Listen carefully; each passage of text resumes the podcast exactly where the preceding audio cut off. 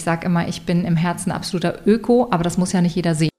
Hallo, ihr hört 5 zu 1, den Podcast von Mitvergnügen. Mein Name ist Stefanie Hilscher und ich beschäftige mich hier jeden Monat mit einem neuen Thema. Dazu gibt es dann fünf Episoden. Diesen Monat geht es um nachhaltige Labels. Elise Seitz betreibt das nachhaltige Fashion-Label Hey Soho und zwar so erfolgreich, dass eine zweite Linie, nämlich Soho Studios, seit diesem Sommer dazugekommen ist. Elises Mann Sebastian ist eigentlich Pilot. Aber von Anfang an hat er mit im und am Unternehmen gearbeitet. Mit Among My Fellows launchte auch er kürzlich eine Linie, und zwar eine Herrenlinie in dieser Fashion-Familie. Wie das Gründen, das nachhaltige Arbeiten und die Zusammenarbeit in der Familie funktioniert, erzählt uns Elise hier im Podcast. Diese Staffel wird euch präsentiert von Frank. Zu Frank erzähle ich euch später noch mehr. Jetzt erstmal viel Spaß mit Elise, die ich in ihrem etwas hellhörigen Hamburger Studio besucht habe. Also seht es uns nach, falls es mal halt. Viel Spaß! Ich bin heute zu Gast bei Elise von Hey So. Schön, dass ich hier sein darf. Ja, total schön, dass du da bist. Ja, ich also, freue mich. Ich habe ja, genau, habe ja eben gesehen, dass, äh, ähm, dass du nicht so viele Interviews annimmst und dass meine Dickköpfigkeit sich ausgezahlt hat. Das freut mich natürlich total sehr. Ja, das ist tatsächlich bei mir so, weil äh, tatsächlich meine private Zeit mir extrem wichtig ist, weil ich natürlich einfach sehr, sehr viel arbeite, was auch Spaß macht. Aber dann teilt man sich seine Zeit eben so ein, dass man noch viel Zeit für die Familie und die Kinder hat. Und von dem her äh, Interviews oder auch andere Events kommen dann tatsächlich immer ein bisschen an letzter Stelle, so gemein es ist, aber einfach weil mir die Zeit so kostbar ist. Genau, und die Zeit verbringst du mit Hey So, das ist deine Marke. Du produzierst nachhaltige Mode. Kannst du, ähm, kannst du deine Marke beschreiben? Also ja, ich kann sie beschreiben. Wir haben damals ja oder sind gestartet. 2017 ist eigentlich die Idee entstanden. Mhm. Ähm, ich war quasi in Elternzeit und hatte viel Zeit zu reflektieren und zu überlegen, ob ich in meinem Beruf noch glücklich bin, ob mir das Spaß macht. Und es ist auch so eine Zeit, finde ich zumindest für uns Frauen voller Chancen. Und da ist eigentlich die Idee dazu entstanden. Und ähm, bei uns, also das Thema Nachhaltigkeit ist durch die Kinder einfach sehr, sehr in den Vordergrund für mich gerückt. Und das war natürlich, oder die, stand an oberster Priorität. Und es hat dann einfach ein Jahr lang Vorbereitung gedauert, bis man dann genau wusste, in welche Richtung man geht, ähm, wo man hin möchte, bis man Lieferanten hatte, bis man Ideen hatte. Ähm, das dauert alles. Also es ist äh, tatsächlich mit Kindern auch ja nochmal ein ganz anderer Weg. Und ähm, die Idee ist tatsächlich entstanden, ein bisschen eben das Nachhaltige ein bisschen cooler, ein bisschen lässiger in den Vordergrund zu stellen, ähm, eben weg von dieser Ökoschiene. Weil ich sage immer, ich bin im Herzen absoluter Öko, aber das muss ja nicht jeder sehen. also ein moderner Öki, Öki. Und von dem her ist uns halt total wichtig, dass die Stoffe entweder recycelt sind oder Bio-Baumwolle, dass wir also so naturfreundlich wie möglich eigentlich arbeiten. Mhm.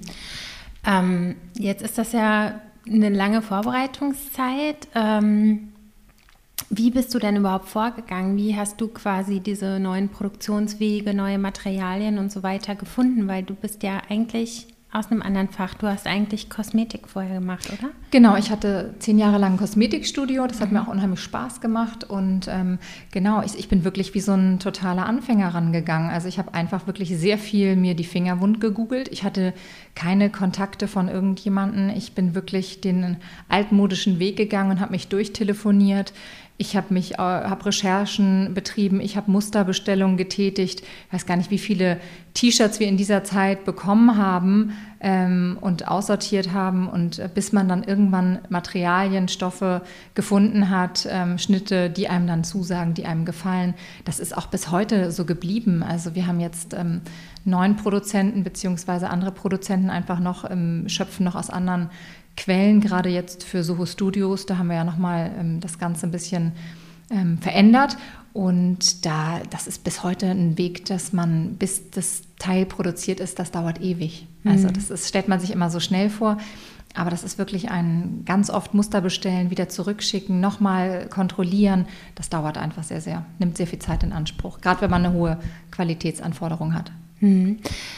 Ähm, und wo lässt du deine Sachen produzieren? Von Hey So haben wir damals in Asien gestartet unter den Bedingungen von Fairware. Fairware ist ein Siegel, das bei uns in jedem T-Shirt zu finden ist. Ähm, da geht es einfach ganz klar darum, dass wir natürlich, wenn wir in Asien produzieren, eben auch schriftlich sozusagen bestätigt haben, dass da eben faire Arbeitsbedingungen sind, dass die Sachen aus Biobaumwolle sind. Mittlerweile haben wir jetzt eben in Europa unsere Produktionsstätten und gerade für so Studios versuchen wir da einfach nochmal auch sozusagen in Europa zu bleiben, um auch da nochmal die Liefer- und die Lieferwege auch kürzer zu halten. Und genau. Warum produziert man nicht in Deutschland? In Deutschland haben wir tatsächlich auch Firmen angefragt. Ähm, wir haben auch in, überlegt, in Deutschland zu produzieren. Es ist natürlich einfach nochmal so, dass man in Deutschland ganz andere Preise zahlt. Es geht natürlich ganz, immer am Ende um den Preis und es geht natürlich auch immer darum, wie viel ist dann der Kunde am Ende auch bereit auszugeben. Und ähm, natürlich große Firmen, große Marken, ich glaube, da produzieren auch natürlich viele auch im Ausland. Es gibt aber auch Firmen, die in Deutschland produzieren ich glaube, die Pre es ist, hat immer viel mit dem Preis zu tun. Wo startet man? Wo will man irgendwo hin? Ich würde nie ausschließen, auch irgendwann in Deutschland zu produzieren oder produzieren zu wollen. Aber es ist wirklich so ein Weg und so eine Entwicklung. Und äh, genau, es liegt wirklich am Preis. Mhm. Ähm, wie hast du es denn eigentlich geschafft, diese Markenidentität aufzubauen? Also ich finde ja, wenn man auf deine Seite guckt oder auf deinen Instagram-Feed, dann hat das so eine ganz, ganz klare CI. Wie lange hast du daran gearbeitet, quasi bis du damit so rausgegangen bist? Also Vielen Dank erstmal. Mhm. Ähm, freut mich natürlich zu hören. Ich glaube, das ist wirklich so intuitiv bei mir. Also ich habe tatsächlich bin ich, ähm, muss auch mein Team immer schmunzeln, sehr ähm, spontan. Ich habe auch keinen Feedplan oder so. Ich plane jetzt nicht wochenlang meinen Feed, sondern bei mir entsteht das immer relativ schnell und kurzfristig. Mhm. Und ähm, es ist wirklich so, glaube ich, dass das in mir drin ist, ähm, dieses Gefühl, was ich nach außen transportieren will. Eben vor allen Dingen diese Leichtigkeit, dieses leichte Gefühl von guter Laune, ähm, jetzt vielleicht auch ein bisschen äh, hat sich das auch verändert, dass es nicht mehr ganz so bunt bei uns ist, ein bisschen auch zurückhaltender geworden ist. So verändert sich natürlich einfach auch manchmal eine Marke. Trotzdem versuchen wir einfach, diesen Wiedererkennungswert einfach beizubehalten. Und genau das versuchen wir auch mit Soho Studios. Die Sachen sind dann klar voneinander getrennt, sodass da auch immer ganz klar ein Unterschied zu sehen sein soll. Und Soho Studios, wie unterscheidet sich das von Hey Soho? Hey Soho sind wirklich Sweatshirt, ähm, Oberteile, Unterteile, T-Shirts, ähm, auch Accessoires. Und bei Soho Studios, da sind wir wirklich so auf ganz anderen, ähm, also da machen wir zum Beispiel noch ganz andere Sachen, wie Blazer sind geplant, Trenchcoat ist geplant. Also das ist wirklich eine richtig große Kollektion, die dann eben super mit Hey Soho kombinierbar ist. Ah, cool. Das ist ja, ja. natürlich ein totales, super Konzept, ne? Weil diese Mischung natürlich auch aus so klassischen Teilen, die ihr dann da plant, wenn man die so auflockern kann mit der anderen Linie, ist das natürlich super. Genau, das mhm. ist so der Gedanke, dass es zeitlose Sachen sind, die jetzt auch nicht in knalligen Farben daherkommen, sondern mhm. wirklich ähm, easy zu jedem Look kombinierbar sind, die eigentlich wirklich über Jahre funktionieren sollen und eben auch gedeckte Farben. In dem Fall sind alles trotzdem Bioqualität und fair produziert. Und genau, dass man da einfach so ein und vielleicht auch nochmal eine andere Zielgruppe einfach anspricht. Mhm. Wie war das denn damals, als du angefangen hast? Ähm, bist du mit so einem großen Risiko da reingegangen? Hattest du viel Kapital, das du erstmal nutzen konntest oder hast du irgendwie bei Null angefangen? Wie war denn da dein Stand? Also das muss man natürlich auch sagen, wenn viele Leute fragen einen, Mensch, wie hast du das geschafft oder ähm, wie warst du so mutig und so weiter, äh, dich selbstständig zu machen. Und ähm, das ist immer total lieb und ich freue mich da auch. Trotzdem muss ich natürlich sagen, hatte ich auch einen gewissen Background. Ich habe mir, ähm, wenn man so will, einen Kredit von meinem Mann geliehen, mhm. ähm, was ich fast manchmal noch schlimmer finde, als wenn man zur Bank geht, weil dann natürlich eine ganz andere emotionale ähm, Verbindung einfach besteht.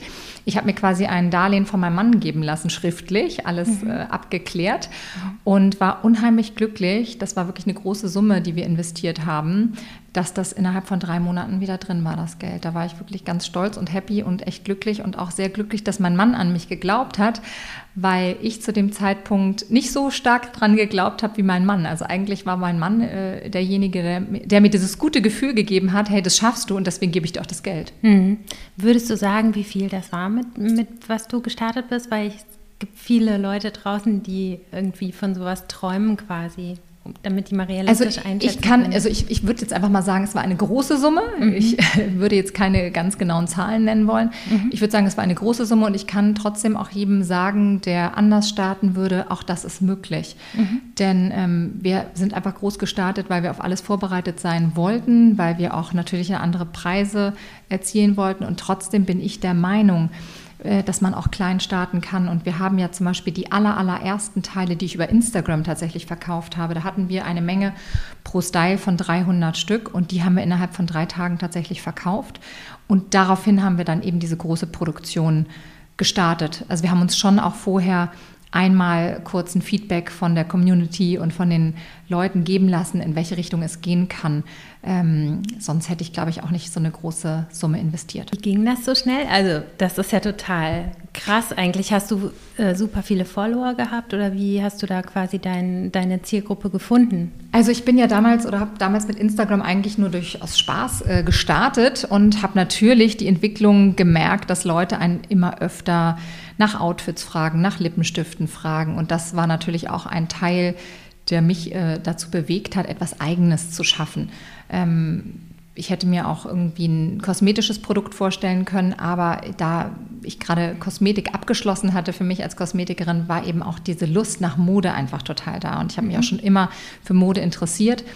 Und ähm, genau dadurch ist es eigentlich gekommen, dass ich gedacht habe, ich würde gerne was anbieten und wusste ja mittlerweile schon, wie oft mir Fragen gestellt wurden. Ich beantworte am Tag, glaube ich, 500 Fragen, mittlerweile nicht mehr ganz alleine, aber dadurch hat man ja ungefähr so eine Rückmeldung bekommen, wie viele Leute ein, also das interessieren könnte. Trotzdem muss ich einfach ganz klar äußern, sind da totale Zweifel am Anfang.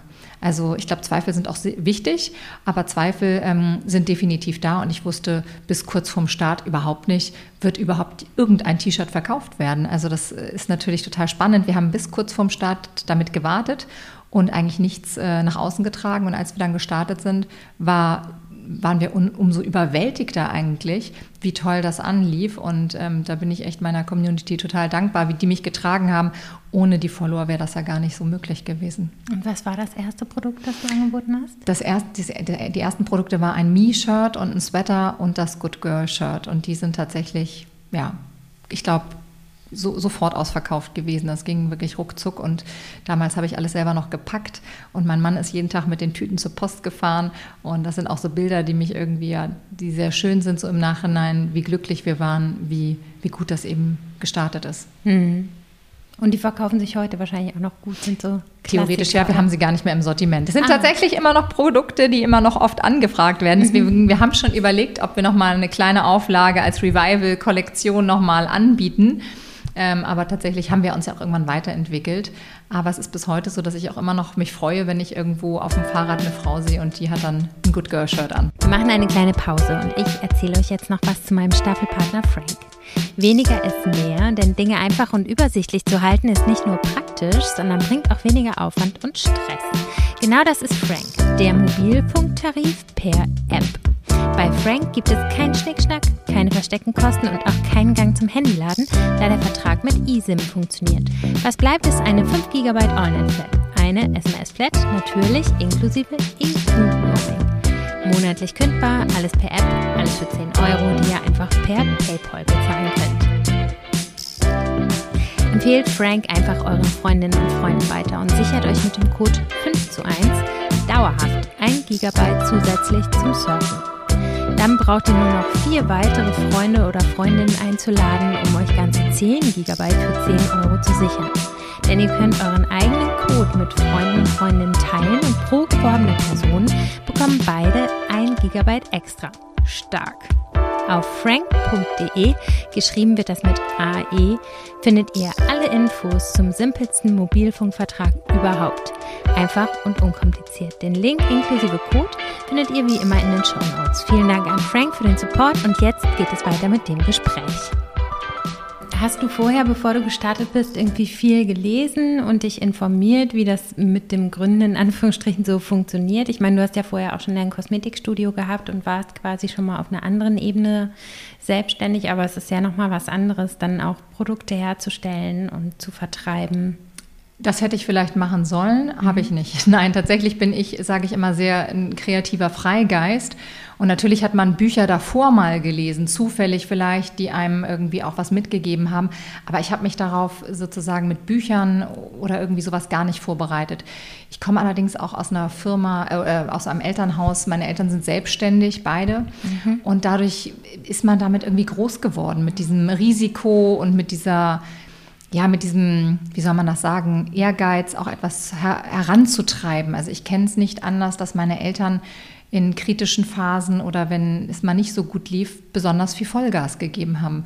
Und ich glaube, so bin ich auch. Ich arbeite ähm, ja, also ich mit Leidenschaft und äh, gebe alles für das Unternehmen, weil es mir einfach Spaß macht. Und ich glaube, das ist das Allerwichtigste. Finde ein Produkt, finde eine Sache, die dir richtig Spaß macht und dann kannst du darin gut sein.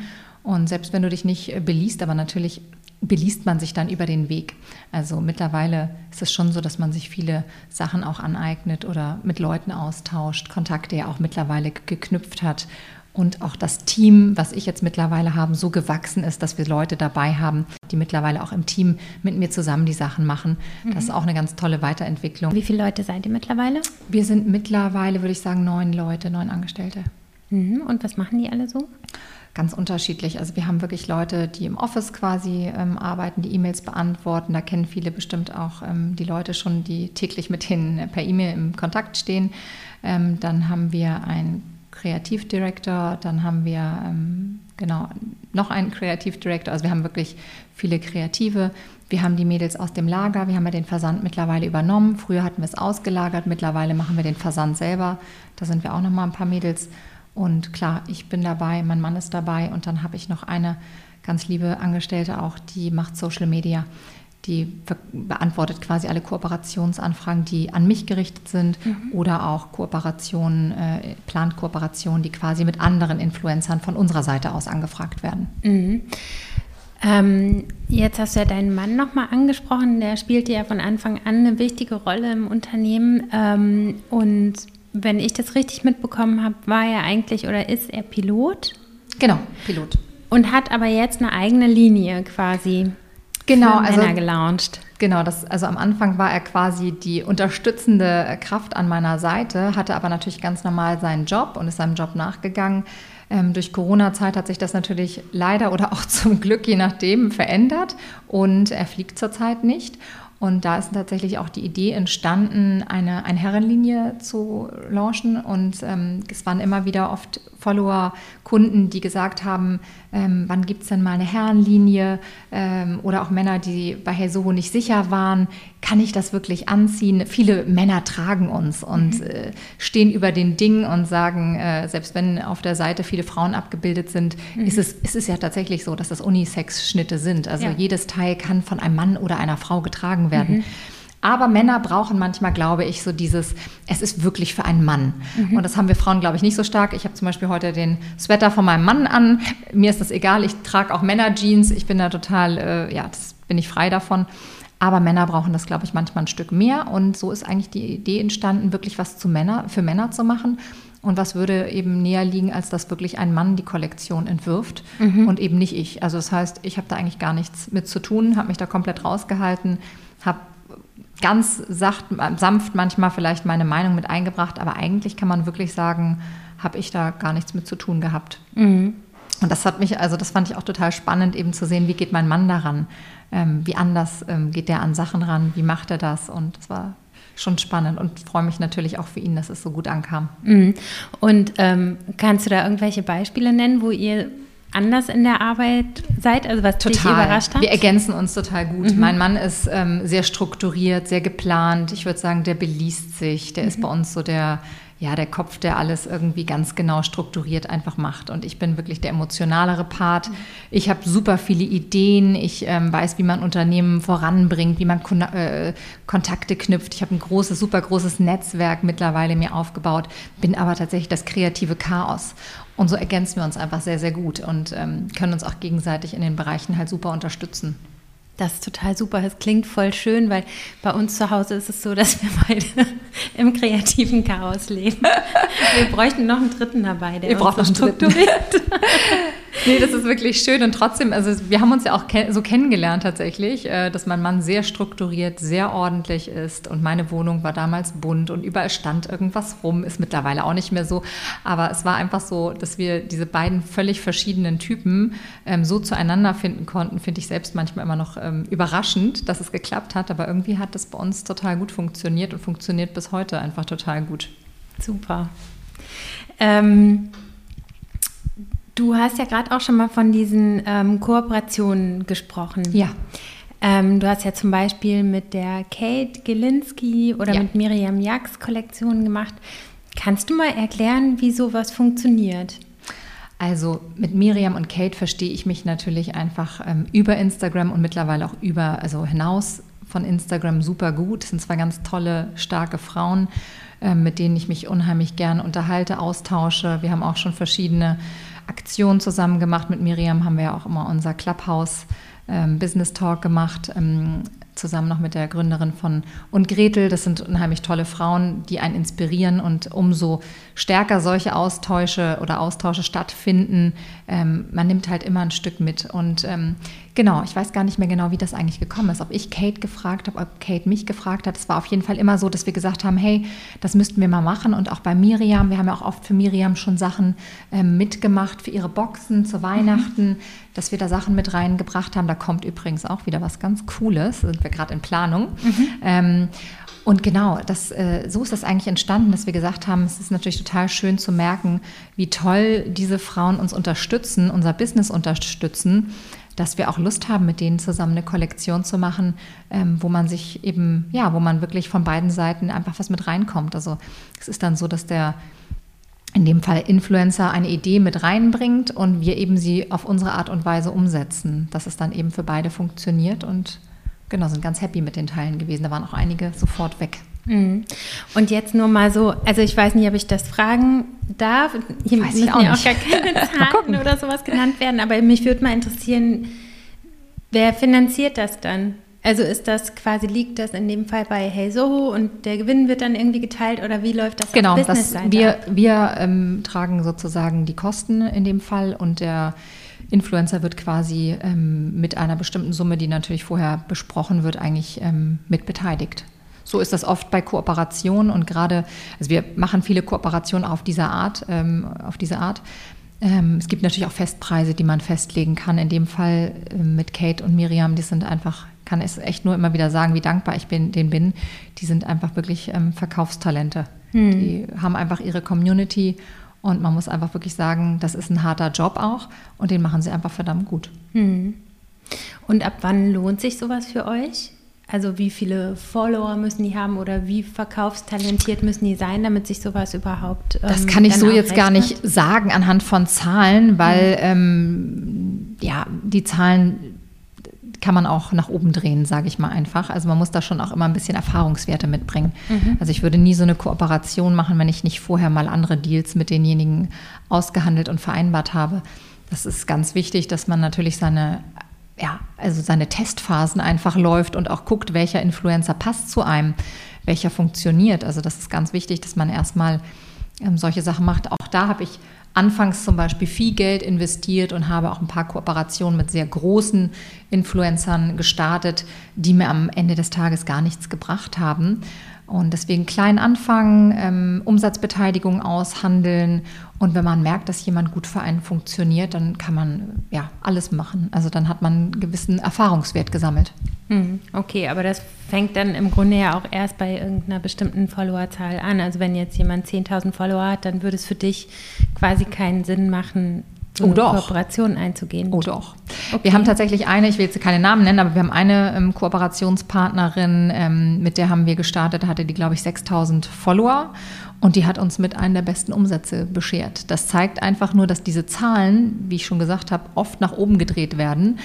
Und es geht einfach ein bisschen darum, wie nah ist man eigentlich an seinen Followern dran? Wie authentisch ist man? Wie ähm, viel, ja, wie, wie, wie nah steht man denen? Eine große Bloggerin, die weiß was ich was, wie viel ähm, Follower hat, die ist gar nicht mehr greifbar. Die beant beantwortet auch keine Fragen mehr. Die geht gar nicht mehr darauf ein.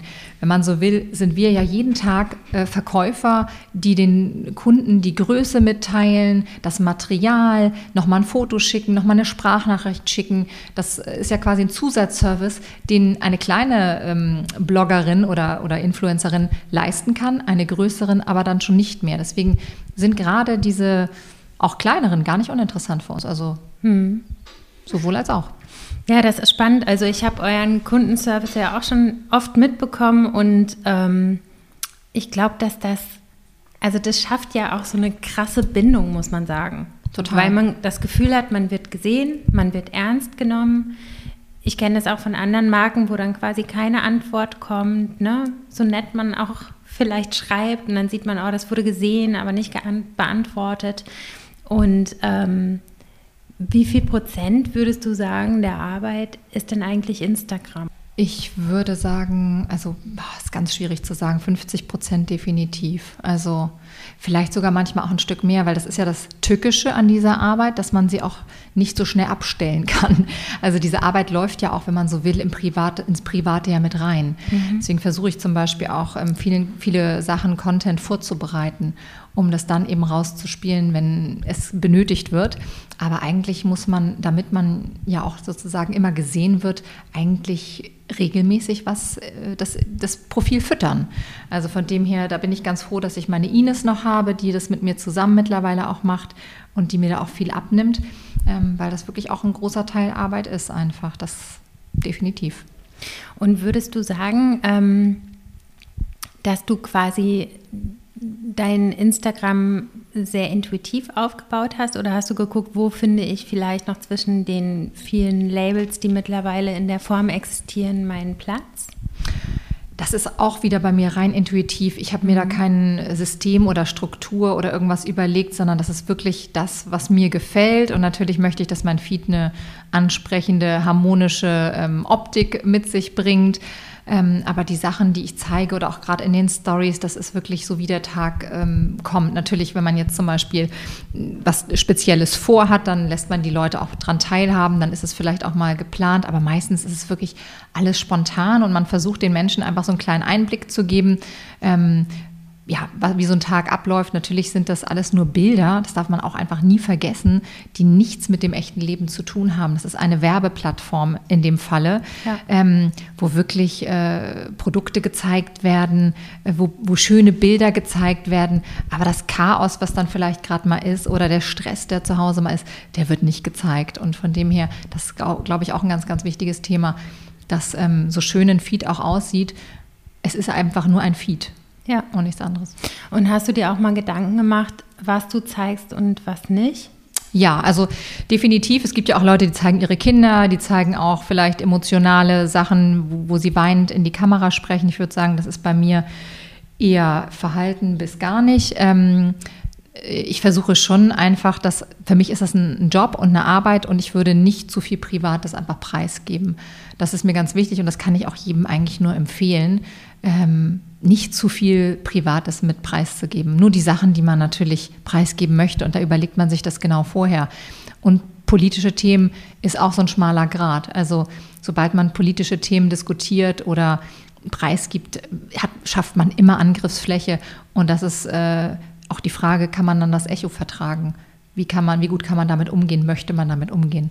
Das ja, ist, glaube ich, ein ganz wichtiger Punkt. Ja, das glaube ich auch, dass man sich das genau überlegen ja. will, was man äh, beziehungsweise muss, was man preisgibt, womit man umgehen kann und was nicht so. Aber ich finde, ohne so eine gewisse persönliche Note oder Emotionalität geht es eigentlich auch nicht, weil man ja eigentlich möchte, dass der Follower sozusagen, es klingt jetzt so technisch, aber dass die Menschen auf der anderen Seite vielleicht ja auch eine Verbindung zu dir knüpfen können, weil ich glaube, dass auch gerade darüber Absolut, also ich bin sehr authentisch. Ich, mhm. ähm, man, man, kriegt von mir auch Meinungen zu hören.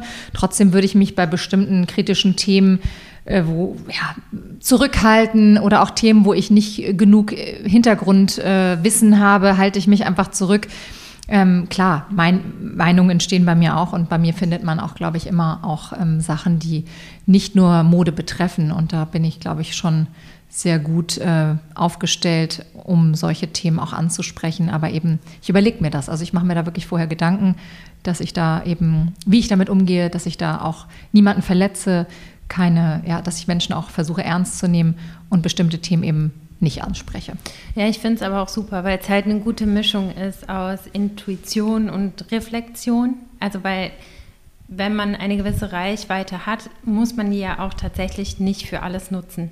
Genau, es gibt ja Leute, die, erzählen, die, die berichten über ihre Scheidung im, im, äh, in der Story oder ja, zeigen ihre Kinder durchgehen. Das ist totale Geschmackssache. Für mich wäre das einfach gar nichts, weil ich einfach das Privatleben auch ein Stück weit schützen möchte und es auch wichtig finde, dass man dann, dass das nicht zu sehr ineinander überschwimmt. Ähm, und ja, ich finde diese, dieses gewisse Trennen einfach, glaube ich, ganz wichtig für mich. Trotzdem kann man emotionale Themen mit reinbringen. Ähm, ja, guckt euch einfach mal meine, mein Feed an oder meine Stories, dann hoffe ich, ähm, ihr wisst, was ich meine.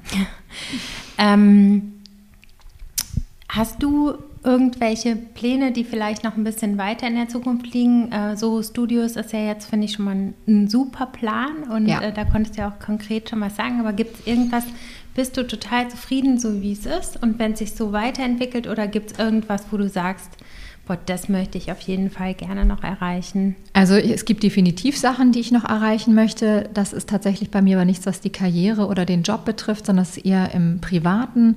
Ähm, wir haben einfach durch Corona gemerkt, ähm, wie wichtig die Familie ist ähm, wie, wie gut uns das tut, wenn wir in der Natur sind, mhm. wenn wir raus sind. Also wir haben viele Ideen und Pläne, was eher unser Privatleben angeht, ob wir nochmal wirklich ähm, ganz woanders hinziehen, ob wir vielleicht sogar das Land nochmal verlassen und woanders hinziehen. Das sind unheimlich viele Gedanken, die uns ähm, durch den Kopf gehen und damit geht einher, eher weniger zu arbeiten tatsächlich. Mhm. Also auch wenn wir natürlich die Firmen betreiben und pushen und machen und es auch Spaß macht, ist eher der Erfolg irgendwann ähm, uns, in unseren Augen so zu leben, dass wir nicht mehr so viel arbeiten müssen. Mhm. Das wäre irgendwann das Ziel, dass man wirklich wieder noch mehr Zeit für die Familie und die Kinder hat und weniger Stress. Stress ist natürlich auch zwischendurch mal da und das finde ich einfach das, das beste Ziel für mich. Ja, klingt, klingt schön. Ähm, die Staffel dreht sich ja um Nachhaltigkeit und wir sind bei 5 zu 1 und jetzt zum Ende hätte ich ganz gerne von dir noch fünf Tipps, ähm, wie man nachhaltig gut konsumiert. Vielleicht am Beispiel einer äh, Capsule Wardrobe oder Essential Wardrobe. Also was für Stücke brauche ich im Kleiderschrank, die ich untereinander super kombinieren kann und mit denen ich also, weit komme? Ganz klar, einfach bei Soho Studios die nächste Zeit reingucken. Ja.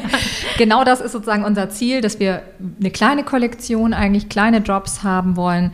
Zeitlose Klassiker, Sachen, die gut funktionieren, die von den Farben gut funktionieren. Also für mich ist es ganz wichtig, dass man in den Farbwelten vielleicht nicht zu schrill ist. Natürlich darf es auch mal was Knalliges sein. Es darf mal eine knallige Handtasche sein, Ohrringe oder es darf auch mal ein bunter Pullover sein. Aber das wirklich der Basic Look den, in den größten Platz einnimmt. Ähm, da ist, finde ich, eine Jeans natürlich äh, immer wichtig. Ähm, da ist ein Oversize Blazer, finde ich zumindest immer super wichtig. Ähm, dezente Sneakers. Ich habe jetzt auch mal ein paar mit Farbe, aber eigentlich bin ich auch immer bei dezenten Sneakers äh, unterwegs. Und äh, dann finde ich, hat man schon die wichtigsten Basics eigentlich da. Eine weiße Bluse geht immer. Das sind so bestimmte Sachen, die man einfach, finde ich, im Kleiderschrank haben muss, die man, wenn man sie hat, immer wieder kombinieren kann. Also ich habe äh, mir abgewöhnt, bunte, bunte Sommerkleider zu kaufen. Ich hatte letztens ein buntes Sommerkleid ähm, in der Hand, was total schön war. Und dann habe ich aber wirklich einmal kurz gedacht, wie oft werde ich dieses Kleid tragen? Wahrscheinlich nur ein, zwei Mal. Dann habe ich es mir schon wieder übergesehen. Und das versuche ich einfach gar nicht mehr zu machen. Also ich mache keine Käufe mehr nach äh, impul impulsiv, wo ich sage, oh Gott, das sieht so gut aus, ich brauche das jetzt, sondern ich versuche wirklich einmal zu reflektieren und auch zu überlegen, wie oft ziehe ich die Sachen an, wie oft sehe ich mich darin, kann ich das auch im Büro anziehen, ist das eigentlich eher nur was für eine Party, die ich eh nicht feiere. Also ich überlege wirklich mittlerweile bei meinen Einkäufen ganz genau, wie oft werde ich diese Sache kombinieren können und danach kaufe ich ein und mein Kleiderschrank Schrank ist seitdem tatsächlich geschrumpft. Also ich habe wirklich ganz wenig Kleidung nur noch und ähm, tausche eigentlich nur noch aus, wenn ich ähm, wirklich auch Bedarf habe, dass mir wirklich ja, was fehlt. Nein, aber dass man wirklich so nur noch Sachen kauft, die man wirklich auch oft tragen kann. Alles klar. Elise, ich danke dir sehr für das Gespräch. Sehr gerne, sehr gerne. Und ähm, ich bin gespannt, was noch kommt. Ich freue mich auf die ähm, Soho Studios Linie. Ja, total. da müsst ihr unbedingt dranbleiben. Das wird, glaube ich, echt richtig cool. Da freue ich mich schon drauf. Danke, Elise, für deine ehrlichen Einblicke in deinen Unternehmerinnenalltag und die immer fortwährende Reise, noch nachhaltiger zu werden. Diese Staffel ist jetzt zu Ende. Im Oktober gibt es dann 5 zu 1 zum Thema Wechseljahre. Das Thema schwirrt schon lange in meinem Kosmos rum und ich freue mich wirklich sehr, wenn ihr auch in diese Folgen reinhört. Es sind ganz tolle Gesprächspartnerinnen zu Gast. Bis dann.